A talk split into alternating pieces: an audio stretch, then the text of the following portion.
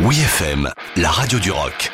Les bonnes histoires du rock avec Dom Kiris. Il était une fois Fortunate Son par Creedence Clearwater Revival.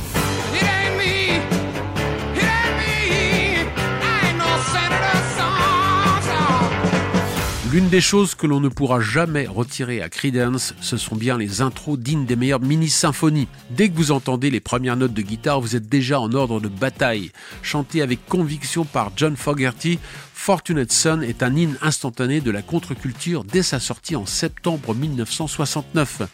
À peine revenu dégoûté du festival de Woodstock en août où Creedence a joué en pleine nuit devant un parterre de hippies défoncés, le songwriter est très remonté. Il ne revient pas sur le discours peace and love mais s'acharne sur les privilèges des classes dirigeantes.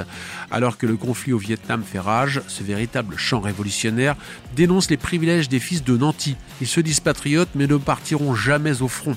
Les politiques, beaux parleurs, déclenchent les guerres mais n'envoient jamais leurs enfants au combat. Dans sa biographie, il explique qu'il l'a écrite en 20 minutes sous le coup de la colère. Vous entendiez parler du fils de ce sénateur ou de ce membre du Congrès qui a reçu un sursis de l'armée ou un poste de choix. Ces privilégiés, qu'ils le veuillent ou non, étaient symboliques. Ils n'étaient pas touchés par ce que faisaient leurs parents. Ils n'étaient pas affectés comme le reste d'entre nous. La chanson 100% protestation ne s'embarrasse pas de métaphores et va droit au but dans le texte. Certaines personnes sont nées avec une cuillère d'argent à la main. Mais peu importe, si on ne comprend pas les paroles, l'interprétation pleine de rage de Creedence Clearwater Revival est suffisamment convaincante pour parler à l'homme de la rue qui a la malchance de n'être le fils de personne.